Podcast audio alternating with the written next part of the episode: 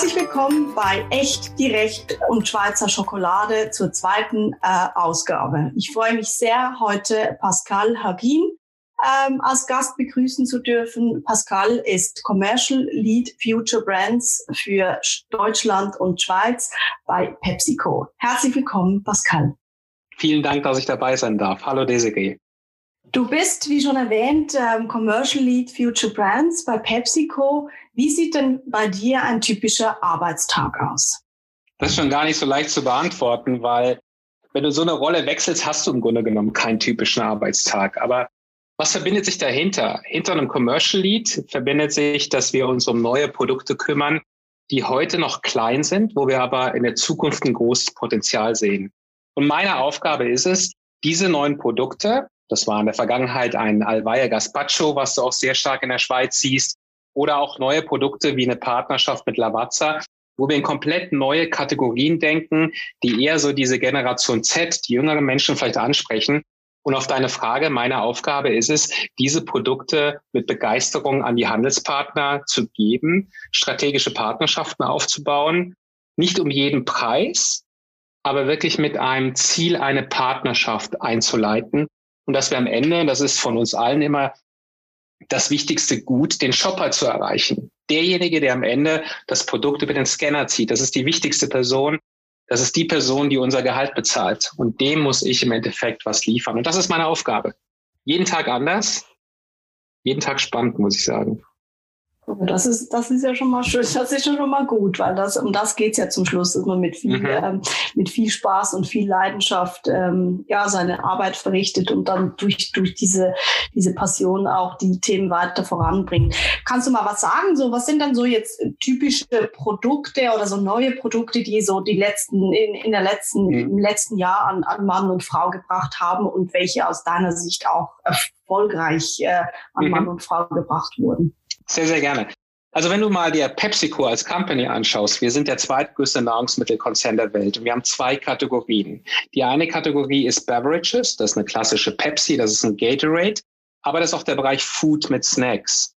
Und ähm, wenn du diese beiden Bereiche siehst, die machen so circa jeweils 50 Prozent von unserem Umsatz, ähm, sehen wir, dass immer wieder diese Generation Z, die Jungen, die 20er, die 25er, schauen eher nach gesünderen Alternativen. Also wir haben zum Beispiel einen Artikel eingeführt letztes oder vor zwei Jahren in England, der heißt ähm, Off the Even Pass. Das ist quasi wie ein Lace, ein Snack, aber mit einer gesünderen Basis. Das heißt, er ist auf Erbsenbasis hergestellt.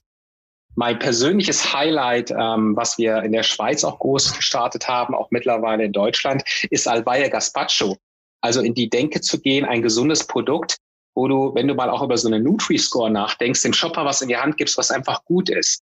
Auf der anderen Seite sage ich aber auch, unser Hauptportfolio ist im Endeffekt Fun for You. Das sind Spaßprodukte. Das sind Snacks. Das sind nicht unbedingt die Produkte, die du nutzt jetzt, um abzunehmen. Aber wir wollen einfach dem Shopper alle Möglichkeiten bieten. Ähm, auf dieser Reise haben wir auch Produkte eingeführt, die nicht funktioniert haben.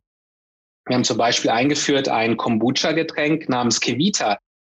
Unwahrscheinlich stark in Nordamerika, hat wunderbar funktioniert in Kalifornien.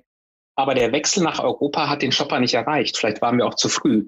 Also auf deine Frage, im Grunde genommen, die stärksten waren neue Snacks-Richtungen, Albaia Gaspachos, aber auch immer wieder den Mut haben, neue Kategorien aufzuschalten, obwohl du natürlich weißt, du hast immer eine gewisse Rate, die nicht funktioniert oder wo du wieder neu arbeiten musst. Packaging, Design, etc. Aber das ist so im Grunde genommen, was wir gemacht haben. Und wie reagiert ihr da so auf, auf Marktgegebenheiten oder Veränderungen im Markt? Du hast es ja selber schon erwähnt, so das Thema Nutri-Score. Und wir wissen ja mhm. auch, momentan hat es eine starke Bewegung an, auf, in die vegane Richtung oder da gibt's die Keto-Richtung, da gibt's ja ganz viele neue Food-Trends und immer, es geht immer auch um das Thema Nachhaltigkeit und, und eigentlich mhm. quasi ähm, aus, auch aus, aus ökologischer Sicht gut für die, für die Umwelt zu sein und was mhm. Gutes auch zu tun, nicht nur für mhm. sich, sondern eben auch für die Umwelt. Wie fließt das sowas bei euch in die Produktentwicklung rein? Ja, also es fließt in zwei Bereiche. Und ich fange mal mit dem Bereich Nachhaltigkeit an. Das ist mittlerweile, ähm, das sieht man ja auch immer auf den Jahrestagungen Davos, das Thema Nachhaltigkeit Verpackung. So, keiner aus der Industrie, der Getränke, ist glücklich, wenn er irgendwo Flaschen im Meer sieht. Das trifft jeden von uns. Und jeder fragt sich, ähm, was ist der Grund? Aber wichtiger ist, was kannst du dagegen machen? Was PepsiCo macht, und das finde ich extrem stark, muss ich sagen, das sage ich nicht, weil ich für die Firma arbeite, sondern weil ich es toll finde. Wir werden bis Ende des Jahres unser gesamtes PET-Portfolio in Deutschland auf AirPad umstellen. Also wirklich Recycled PET. Ähm, die Integration oder die Akquisition von SodaStream war mit Sicherheit vor zweieinhalb, drei Jahren auch ein richtiger Schritt zu dem Thema Beyond Bottle ist so das Überwort mhm. zu gehen. Wie schaffst du es?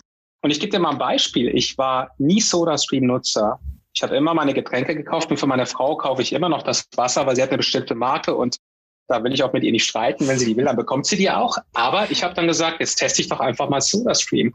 Und ich finde es super. Ich sage auf einmal, warum soll ich die Kästen? Also das ist das Thema Nachhaltigkeit, ganz, ganz starker Fokus. Natürlich wird es auch von Handelsseite, vom Partner unwahrscheinlich gepusht.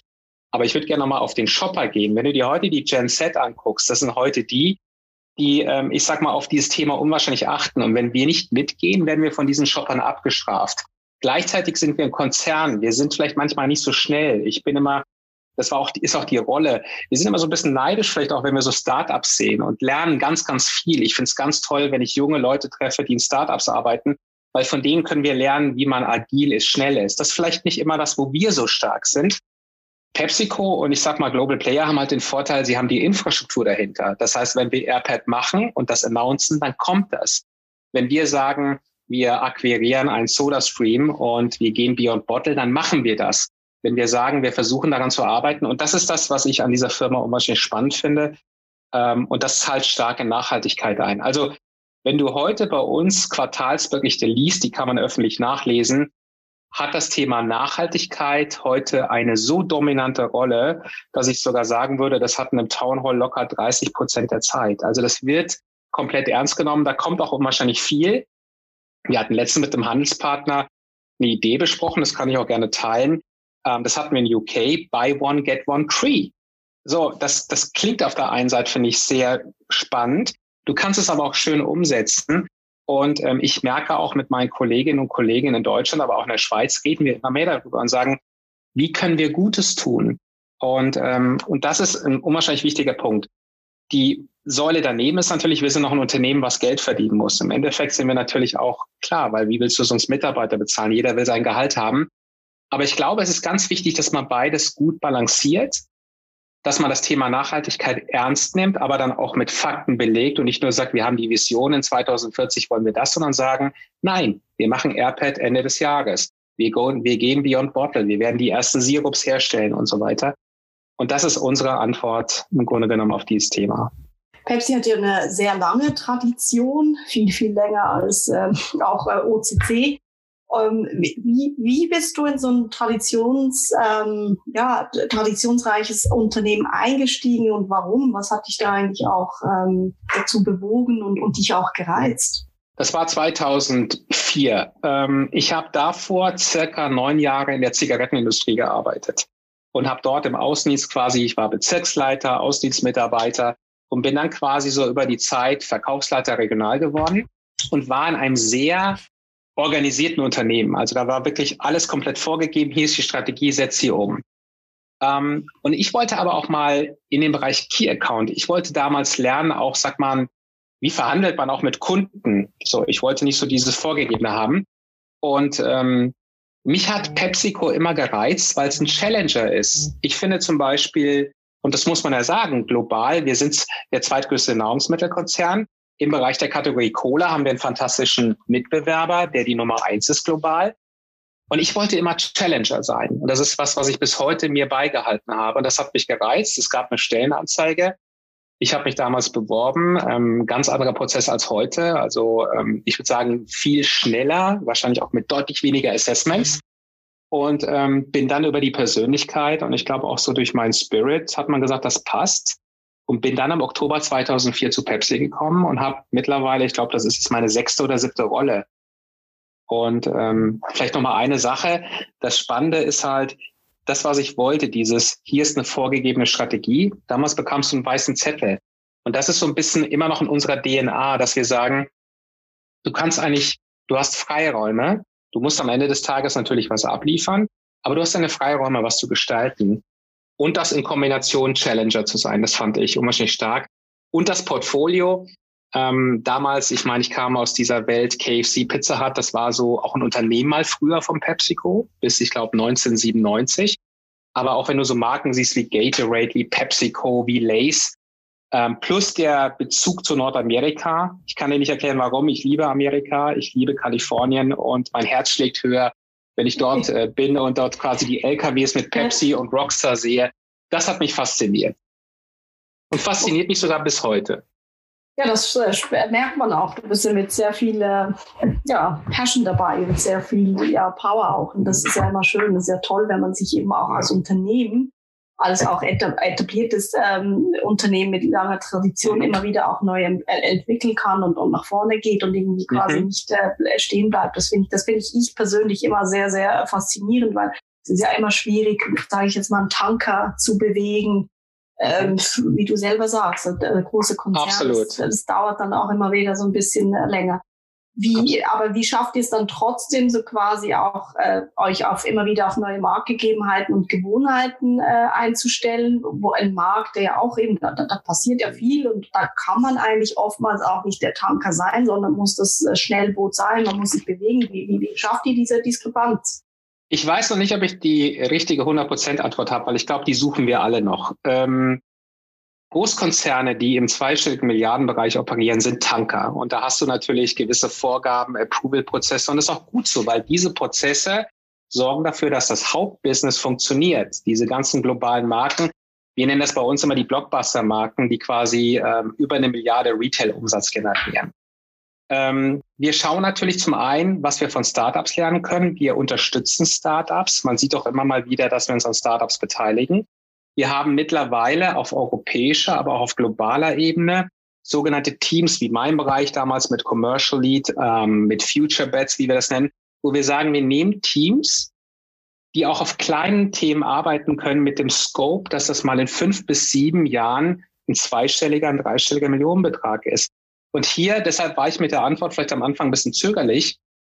Das ist vom Mindset nicht so ganz einfach, denn wenn du von mhm. großen Marken kommst, wenn du von sagst, ich mache hier 100 Millionen, hier eine Milliarde oder nehmen wir mal an, wir gehen in einen Supermarkt oder in eine Migro und du verkaufst Paletten und jetzt sage ich, pass auf, du fängst es an und es geht nur um ein Facing im Regal. Das ist ein ganz anderer Mindset. Ich glaube, wir sind auf einer Reise. Wir lernen viel. Sind wir schon da, wo wir sein müssen? Ich glaube nicht. Aber die Reise ist definitiv begann oder die startete vor wenigen Jahren. Und ich sage dir auch, dass meine feste Überzeugung, wenn diese Konzerne, und dann nämlich uns das auch nicht machen, werden sie Shopper verlieren. Das ist ganz einfach. Wir werden diese Shopper verlieren. Und ähm, das ist ja im Endeffekt das Thema, um was es auch geht. Hm, ja, das stimmt. Mit der Mikro hast du mich, hast du mein Herz getroffen. Ich bin ja ein Mikro-Kind. In der Schweiz gibt es ja nur die Mikro- und die Gob-Kinder mhm. und das ist ja mhm. quasi eine Religion, wo du äh, für, äh, bei welcher Religion du da mitmachst. Deshalb, ähm, ja, schön. Äh, ich habe ja gelesen, dass PepsiCo in Deutschland ja auch so das Thema Mobile Working äh, Policy, New Work, mhm. also das, die Themen ja auch mhm. jetzt äh, stärker voransetzt und, und dass sie ja voll auf, auf dieses ganze flexible mhm. Arbeitsort mhm. und freie Einteilung der Arbeitszeit setzt. Ähm, kannst du mal darüber irgendwie so ein bisschen erzählen, noch ja, deine Erfahrungen dazu? Ja, absolut. Also ich kann, ich weiß noch genau den Tag, an dem wir 2020 das Office verlassen haben. Es war der 13. März. Das war der Tag, an dem sind wir alle aus dem Office. Seitdem, ich spreche jetzt nur für mich, N gleich eins, bin ich im Homeoffice. Ähm, es gab zwei Dinge, die das massiv supportet haben. Also zum einen war die Firma von Anfang an sehr stark auch amerikanisch getrieben auf Sicherheit, hat gesagt, Leute, ähm, wenn es keinen Grund gibt, ins Office zu gehen, ähm, wir stoppen das, weil wir müssen uns angucken, was passiert. Und das war damals noch die Zeit, wo man über New Normal gesprochen hatte, wo man eigentlich gar keine Datenpunkte hatte. Also erstens war Pepsi sehr schnell, um zu sagen, als Geschäftsleitungsteam, ihr dürft alle nach Hause gehen. Ich glaube, was sehr, sehr smart war, was man damals gar nicht wusste, wir haben zwei Jahre zuvor Microsoft Office eingeführt und Teams. Plus die Kombination, dass heute, ich würde sagen, 80 Prozent der Haushalte ein Glasfasernetz haben oder zumindest schnelles Internet. Diese Kombination hat das so einfach gemacht, dass, ähm, dass wir alle zu Hause arbeiten konnten. Das erste war natürlich, wir, Pepsi hat frühzeitig die Mannschaft auf Laptops umgestellt. Also bei uns hat im Grunde genommen jeder, also wirklich Assistent bis Topmanager, jeder hat hier ein Notebook. Das macht es dir möglich, natürlich schnell von zu Hause zu arbeiten. Ist gleichzeitig aber natürlich nicht gut, wenn du Excel-Tabellen hast und arbeitest vor einem 13 Zoll Bildschirm. Das heißt, wir haben frühzeitig die Möglichkeit bekommen, wir konnten unser Equipment mitnehmen, unser Büromaterial. Also in meiner Wahrnehmung war das unwahrscheinlich schnell und on spot. Also, mhm. ähm, und das ist für einen Tanker immer wieder überraschend. Also da war die Organisation super schnell. Jetzt kam aus meiner Sicht vor vier Wochen die neue Policy. Ähm, ich muss sagen, ich habe sie noch gar nicht ganz gelesen, ich habe sie nur gehört, dass wir, glaube ich, drei Tage von zu Hause arbeiten dürfen. Aber auch da hat PepsiCo sehr viel ähm, Flexibilität gezeigt. Ähm, das einzige Thema war natürlich, dass man innerhalb von Deutschland bleiben muss. Das ist ganz klar. Aber mich hat überrascht, wie schnell auch so eine Policy dann kam. Also das ging, es hat auch in der Branche einige überrascht. Das habe ich auf LinkedIn dann verfolgt. Plötzlich kurze Zeit später kam dann Nestle und ich finde ja das Gute dabei, dass wir uns ein bisschen lösen so von Wettbewerb, sondern sagen, wenn einer anfängt, nehmen das andere auf und machen es auch und dann hilft es dem ganzen Ecosystem. Und ich meine, ähm, klar wird man, ich weiß nicht, was später mit Gewerbeimmobilien passiert. Die werden diese Regeln wahrscheinlich nicht gut finden. Aber aus meiner Sicht ist der Trend nicht mehr aufhaltbar. Aber auf deine Frage, sehr flexibel ähm, durch Teams, durch Zoom-Calls, was wir jetzt quasi haben, durch das Microsoft Office. Also diese ganze Kombination hat einfach funktioniert. Hätten wir das nicht, Hätten wir nicht Office 365, ich glaube, es wäre ein Riesendesaster geworden. Okay. Aber hast du so das Gefühl, jetzt du mit deinem Team, bist du trotzdem connected? Ähm, kriegst du die Leute noch? Weil, weil zum Schluss ist ja das auch immer so was, was, was man ja immer von überall auch hört und spürt. Mhm. Und das habe ich auch immer wieder das Thema, oder man, man sieht sich ja quasi nur noch durch die, mhm. durch die Linse und da hat so dieses Gemeinschaftsgefühl mhm. von persönlichen Austausch geht verloren. Wie nimmst du das wahr und was machst du, mhm. da, was machst du mhm. dagegen, dass das eben bleibt? Mhm.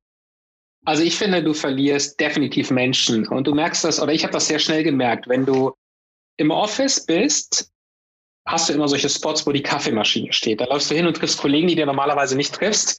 Du sprichst ein paar Minuten, vielleicht sogar mal ein bisschen länger und du erfährst was, was dir im Business hilft, aber auch privat ist. Das ist wirklich immer schön. Das fällt komplett flach. Am Anfang haben wir das versucht über feste Morning Calls, bis irgendwann der Punkt war, dass man gesagt hat, ich weiß gar nicht mehr, was ich jeden Morgen sagen soll. Und ich weiß auch nicht jeden Montag, was ich übers Wochenende erzähle. Ich glaube, das war so ein Learning-Prozess. Was ich heute lerne, ähm, das machen zum Glück viele meiner Kollegen viel besser als ich. Die stellen mir dann Kaffeetalks ein und ich lerne es dann auch wieder, dass ich sage, lass uns einen Kaffeetalk einstellen.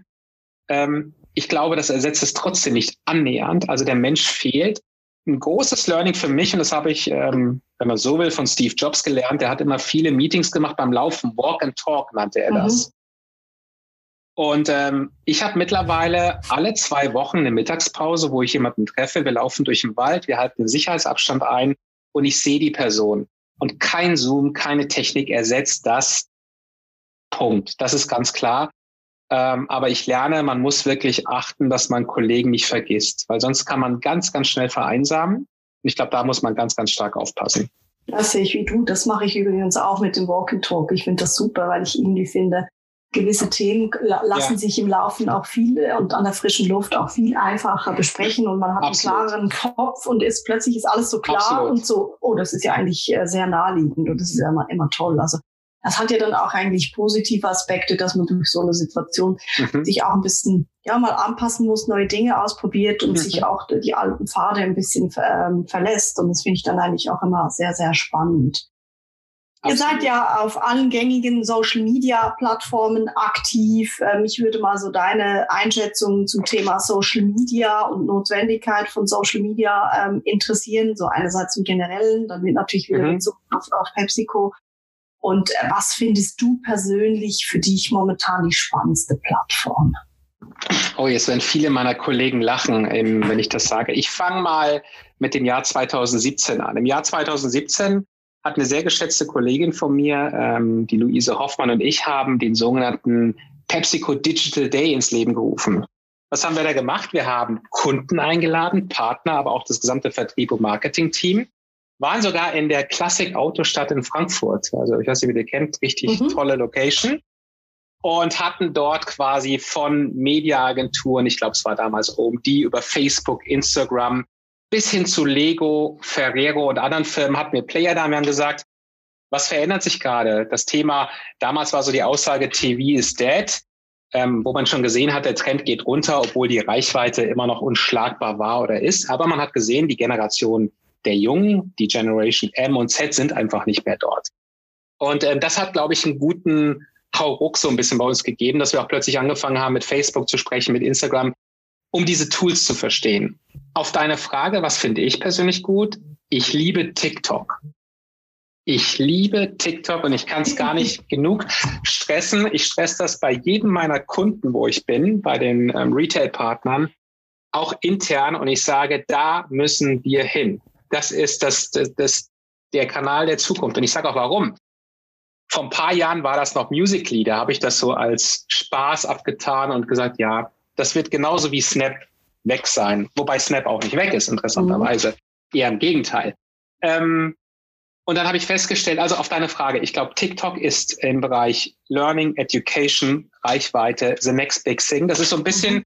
ähm, Bitcoin ist nicht zu spät, wenn man jetzt einsteigt, aber jetzt ist der Moment, jetzt musst du da rein. Und ähm, ich sehe da immer, wenn ich da an den Robin Kira denke, Dr. Robin Kira oder den ähm, Herr Anwalt, die werden mittlerweile von Retailern gebucht, die gehen zu Kaufland und Co. und sind da präsent, wo ich nur sagen kann, wir Industrie, lasst uns bitte jetzt nicht schlafen, sondern lasst uns das nutzen. Vor allen Dingen hast du die Chance, auch Nachwuchskünstler zu nutzen, die vielleicht noch keiner kennt. Wir denken immer an diese ganzen Promis, aber vielleicht will man das gar nicht mehr. Deshalb auf meine Frage, ich glaube, du musst heute, du brauchst Facebook. Also wenn einer, es gibt immer mal die Diskussion, Facebook verliert. Ich halte das für einen ganz großen Quatsch. Ich glaube, Facebook-Targeting-Werbung ist wichtig. Ich halte Instagram für wichtig. Ich persönlich finde Instagram deshalb nicht mehr so gut, weil es ist nur schick und schön. Es zeigt nur die Welt, wie sie sein soll. TikTok zeigt die, die wahre Welt. Und wenn ich nur eine Sache in diesem Talk mitgehe, bitte geht alle auf TikTok, weil ich glaube, Sätze next big thing. Pascal, ich bin in deinem Team. Ich bin absolut in deinem Team. Ähm, ich, ich, ich, alles, was du sagst, äh, liebe Zuhörer, kann ich hier äh, total unterstützen. Und äh, wir als OTC sind ja jetzt auch sehr aktiv auf TikTok mhm. und wenn wir, wenn wir, wenn wir, wenn wir beobachten, was da passiert, ist das für mich auch ein bisschen der Effekt Facebook vor 15 Jahren. Also, oder mhm. so die, die erste Phase, wo alle gesagt haben, ja. Facebook, das ist doch nur für die Jungen und das funktioniert nicht. Und da hattest du riesige organische Reichweiten. Und das ist heute, was heute bei TikTok abge äh, abgeht. Und, und jetzt ist so ein bisschen, der, jetzt ist irgendwie so der Tipping Point. Das musst du, jetzt musst du das noch nutzen, weil in zwei Jahren ist das rum. Dann, dann wirst du viel Geld äh, investieren, um da was zu erreichen. Und deshalb bin ich da absolut deiner Meinung. Ähm, jetzt kann man sich natürlich für sich persönlich immer fragen, ob man das jetzt toll findet oder nicht. So, aber ich glaube, aus, aus Sicht Unternehmen ähm, geht da schon geht da schon wirklich was. Das finde ich spannend, ja. dass du das da auch ähm, so sagst. Wie setzt ihr eigentlich so zielgerichtetes, äh, zielgerichtetes Marketing äh, um? Was ich meine, ihr habt ja so viele Produktvarianten mhm. und ihr müsst ja eine riesige Marketingabteilung haben. Oder was habt ihr da für eine Strategie? Also Marketingabteilung wirst du überrascht, ist glaube ich gar nicht so groß. Also wir sind auch in Deutschland, ähm, ich sag mal, wir sind so um die 400 ähm, Damen und Herren.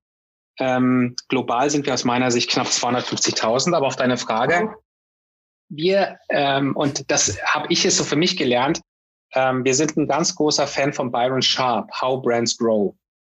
Und ähm, wir schauen uns mittlerweile wirklich an, was ist der Shopper, was möchte der Shopper, was sind sogenannte Demand Moments, zu welchen Momenten passt eigentlich das Produkt. In der Vergangenheit, und ähm, ich hoffe, meine Marketingkollegen, ähm, wenn mir das zustimmen, ist man sehr stark, was ist die Zielgruppe? Ja, das ist eher feminin, das ist 45 plus, das war's. Aber wenn du es in Deutschland bist und du hast 40 Millionen Haushalte, wird das schwer, weil dann sind plötzlich ganz viele Menschen da drin. Und deshalb bin ich wieder bei Social wenn du dir Facebook und so weiter anschaust, kannst du targeten. Du kannst sagen, wer ist jetzt ein Autoliebhaber und trinkt vielleicht auch eine Pepsi oder wer macht, isst vielleicht auch abends mal eine Tüte Snacks. Das heißt, heute ist das Thema Targeting viel, viel wichtiger geworden und ähm, vielleicht so ein bisschen weg von dieser alten Denke nur nach Alter, männlich, weiblich und das war's. Ähm, was wir auch lernen mussten und ich glaube immer noch hart lernen, dass der Shopper und da spreche ich für mich, aber das liest man auch in der Fachliteratur, nicht mehr markentreu ist. Und ähm, Wir haben, wenn du mit Marketeers sprichst oder mit uns, glauben wir immer, die kommen zu unseren Marken und die kaufen nur unsere Marken. Nein, der Shopper steht vorm Regal, der guckt, wie ist der Preis, der guckt, wie ist seine Stimmung. Und wenn plötzlich einer auf TikTok erzählt hat, du, jetzt trinkst du mal das Getränk anstelle von einem anderen, bist du raus. Und ich gehe mal einen Schritt weiter. Denk doch mal an Amazon, an Amazon Alexa. Demnächst fragst du, ähm, du Alexa, bestell mir mal eine Cola. So, wie schaffen es wir als Hersteller, dass wir in diesem Entscheidungsprozess drin sind, der dem Shopper weggenommen wird? Also heute ist es alles über das Thema Targeting und viel mehr über Fokusgruppen. Ich sage immer wieder, das Beste ist, und das habe ich mal von unserer damaligen CEO Indra Nui in einem Interview gelesen, die sagte, guckt doch bei euch privat bei Freunden, was steht auf dem Tisch, was trinken die Leute, redet mit den Leuten. Ich gehe heute in Supermärkte, ich bin jede Woche ähm, für mindestens zwei, drei Stunden in Supermärkten, ähm, guck mir an, was die Shopper machen, versuche da zu lernen, stelle mich neben das Regal. Und wenn ich sehe, da kauft einer nicht unser Produkt, dann frage ich ja schon mal und sage, erklär mir mal, warum du das nicht kaufst, doch eine tolle Marke, weil ich bin ja in der verblendeten meiner Pepsi-Welt, mhm. aber der Shopper sagt, ich kenne PepsiCo gar nicht, ich kenne eure Produkte, aber er kennt ja nicht die Firmen, auf die dahinter stehen. Ähm, genau, das ist so, wie wir da eigentlich heute dran gehen. Ja, es widerspiegelt auch so meine persönliche These auch zum Thema Versicherung, dass wenn du da wieder mhm. so den Connect machst, wir sind, wir leben heute in einer hybriden Gesellschaft und äh, ich wähle heute in jedem Bedürfnis selber aus, was ich will. Und ähm, hier will ich ein Premium-Produkt und hier will ich einfach eine Quick-to-Go-Lösung. Hier will ich äh, eine E-Mail schreiben, hier will ich jemanden am Telefon haben, hier will ich äh, online äh, bestellen und so. Und das äh, ich glaube, das ja, widerspiegelt sich, glaube ich, in, in allen Branchen und Lebenslagen. Und die, die Frage ist jetzt ja. immer, wie schnell bist du als Unternehmen ja. in der Lage, dich so hybrid aufzustellen und mit diesem, mit diesem mhm. Denkmuster mitzugehen? Und das äh, schaffen die einen besser und die anderen, ja, ja, haken da auch noch ein bisschen dran. Das ist schon, das ist schon so. Ähm, wie kann ich mir bei euch Produktentwicklung ähm, vorstellen? Ist es wirklich so, ähm, man hat so ein Bild davor von einem Labor und da werden ganz viele verschiedene Sachen zusammengemischt gemischt und dann wird da wieder ausgetestet oder wie funktioniert das? Im Grunde, es gibt zwei Bereiche, wie es läuft. Also wenn du dir heute anschaust, wie eigentlich neue Produkte in so einen Konzern kommen, das eine ist der Bereich R&D, dass du es quasi selbst entwickelst. Wir haben, glaube ich, global, ich weiß nicht wie viele, aber verschiedene Labors und dann werden dann im Endeffekt äh, immer wieder neue Geschmacksrichtungen getestet mit Partnern zusammen. Dann kommen irgendwann die ersten Consumer-Tests, damit du ein Feedback bekommst, wie hat der Markt das angenommen. Ähm, das ist es tatsächlich. Also wirklich, dass du diese neuen Produkte dann einfach baust. Das Spannende ist immer in den Labors und vielleicht auch in den Konsumententests, die man macht, performen viele Produkte sehr, sehr stark. Also du hast ähm, Rückmeldungen von 80 Prozent plus und denkst dir, na ja, wenn ich jetzt das Produkt in den Handel bringe, müsste ja 80 Prozent funktionieren. Die Flop-Rate in der gesamten Industrie ist wahrscheinlich bei 80 Prozent. Also wo ist das Gap? Und ähm, Steve Jobs hat das mal sehr schön gesagt. Er sagte, hör deinem Konsumenten zu, aber flüster ihm im Ohr, was er will. Und ähm, ein ganz großes Learning für mich ist, ich glaube, wichtiger als das Produkt der Inhalt ist die Verpackung und das Design. Ähm, das Produkt muss eine gute bis sehr gute Qualität haben.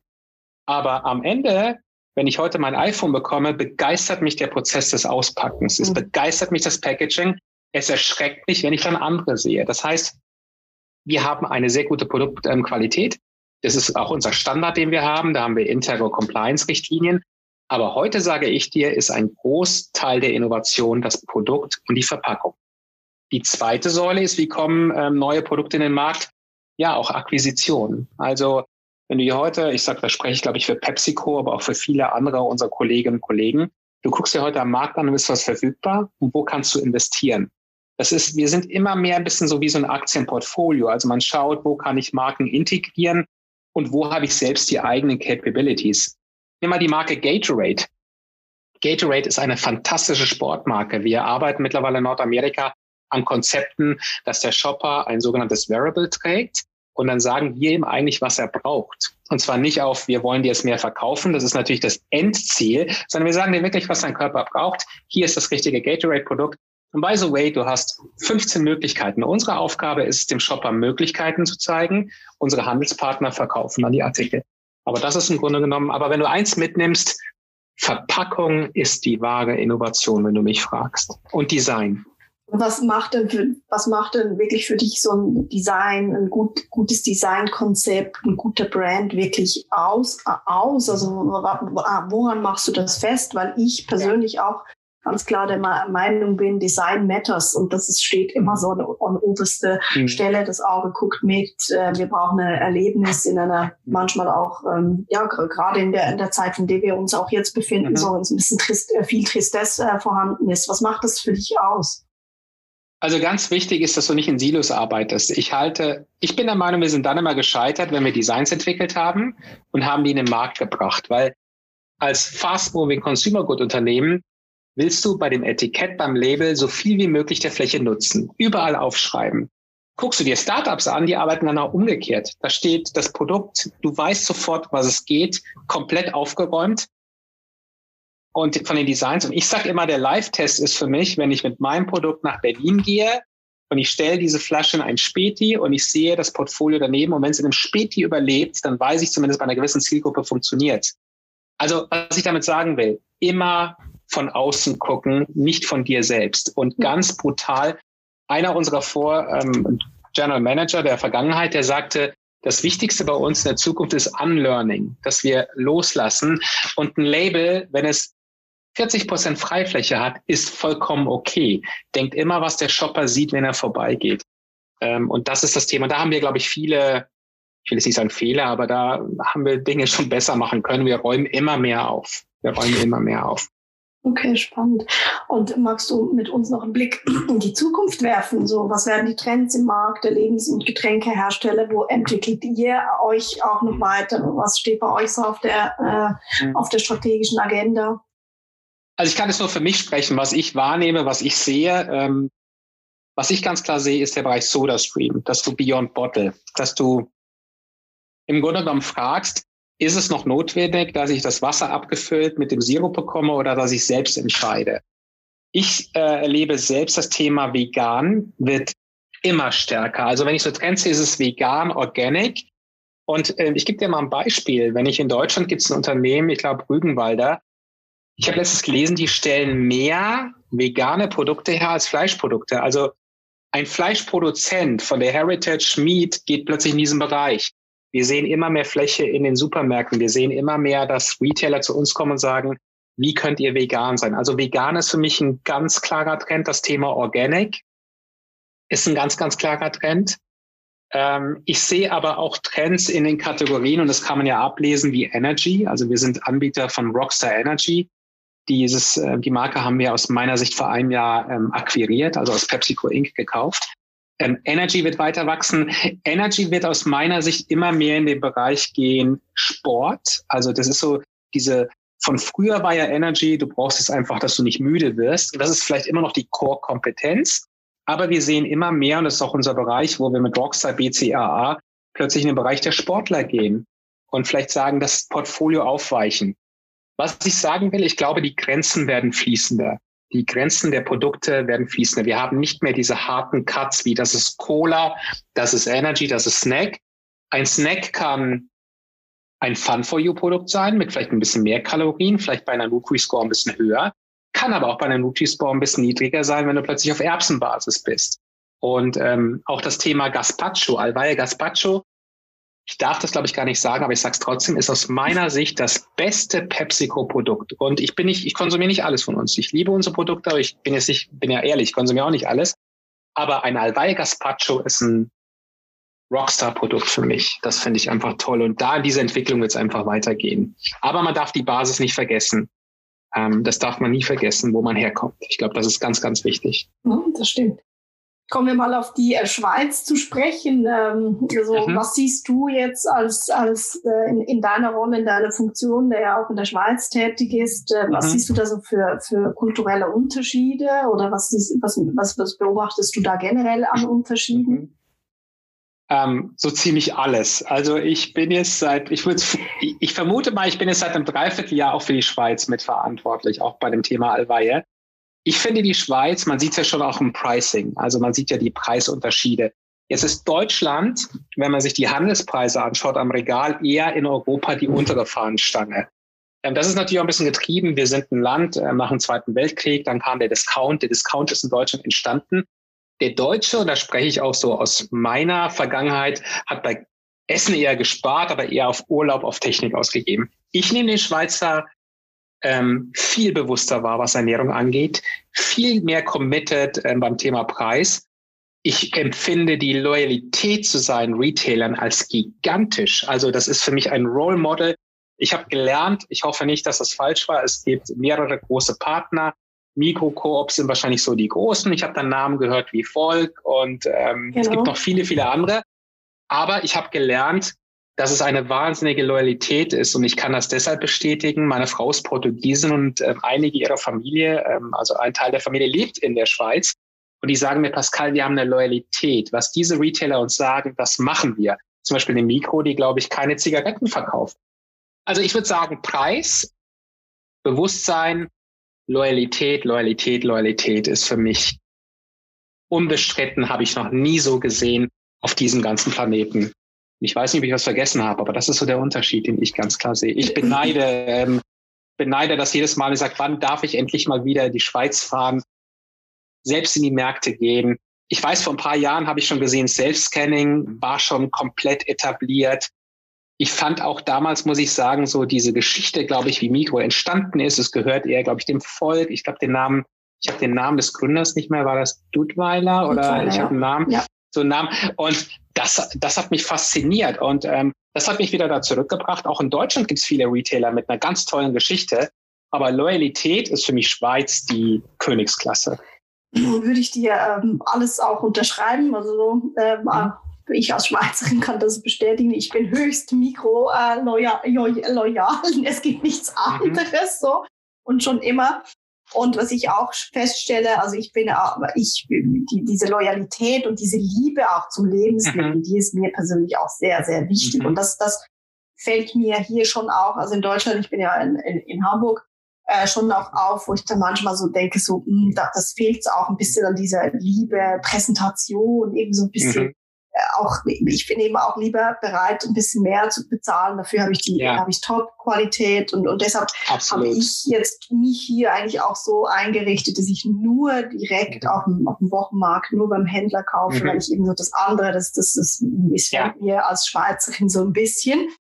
Ähm, aber spannend, dass du das ähm, eigentlich auch gerade so siehst. Und äh, ich hoffe, du hast auch schon, wir, wir, sind ja hier bei echt direkt und Schweizer Schokolade. Mhm. Ich hoffe, du bist auch der Meinung, dass äh, es gibt keine bessere Schokolade als die Schweizer Schokolade.